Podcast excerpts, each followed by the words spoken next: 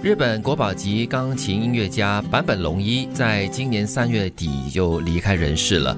除了一首首好听的经典乐曲呢，他也留下了不少人生体悟的名言金句。我们今天来看一看哈，给自己一个 deadline 很重要，不管多么不安、多么紧张，但是到了那个时候，你就一定要上场。人生大抵上都是这样吧。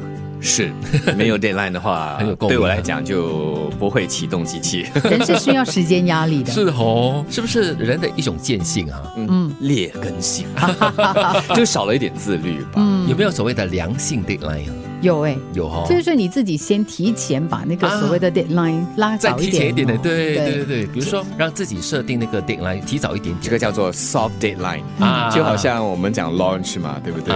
你推展一个活动有个 soft launch 这样，对对对对。但是我说到生命的话，其实它也有个 deadline，只是说不晓得画在哪里。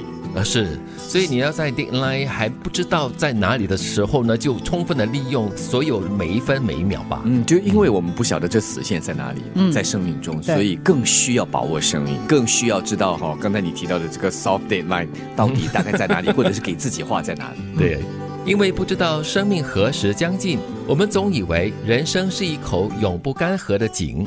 但所有事情都是有限的，嗯，所以你看，很多人都是在他知道一个所谓的实现的时候，嗯，他就真的会觉得说，哦，我来不及了，我一定要先，他的优先顺序就出来了。对，我们常常不是有看到一些书籍的这个文章啊，都写到，就是说谁谁谁得了什么绝症之类的，他只剩下三个月或者是半年的生命，对，他们要在这三个月的时间里面要做些什么东西，或者是要先完成什么，对他来说是比较重要而且有意义的东西，很多时候。就是和这个死线哈擦肩而过，嗯，才会领悟到哇，原来是那么的近，才会把握。当下的时刻，那是一种极端了。还有另外一种情况，就是你年岁慢慢长了之后，你就会发现呢，你不会再耗太多的时间在一些你觉得没有意义的东西上面。嗯，因为你知道你的时间有限了。或者你也不要把就是时间花在一些让你不开心的东西上面。嗯，哦，就让自己过得比较写意一点点，比较开心轻松一点点吧。嗯，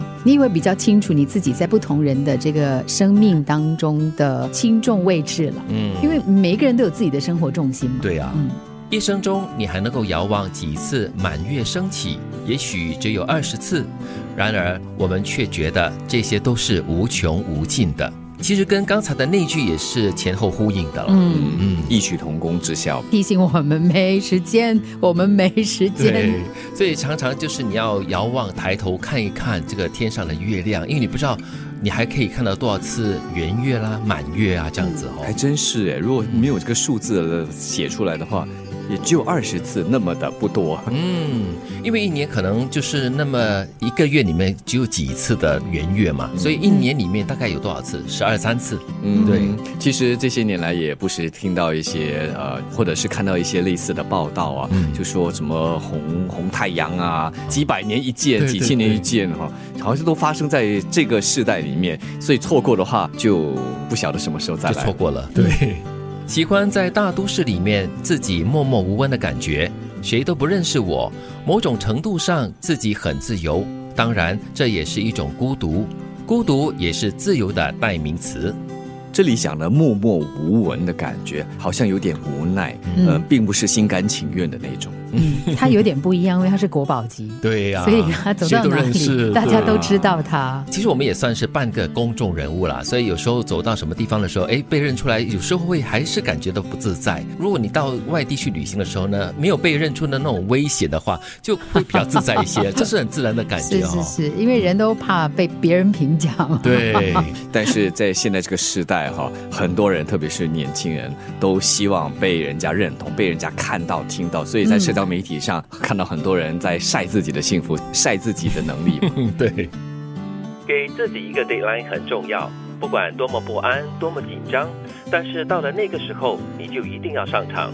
人生大抵上都是这样吧，因为不知道生命何时将尽，我们总以为人生是一口永不干涸的井，但所有事情都是有限的。一生中，你还能够遥望几次满月升起？也许只有二十次。但是我们都觉得这些都是无穷无尽的。喜欢在大都市里面自己默默无闻的感觉，谁都不认识我。某种程度上自己很自由，当然这也是一种孤独，孤独也是自由的代名词。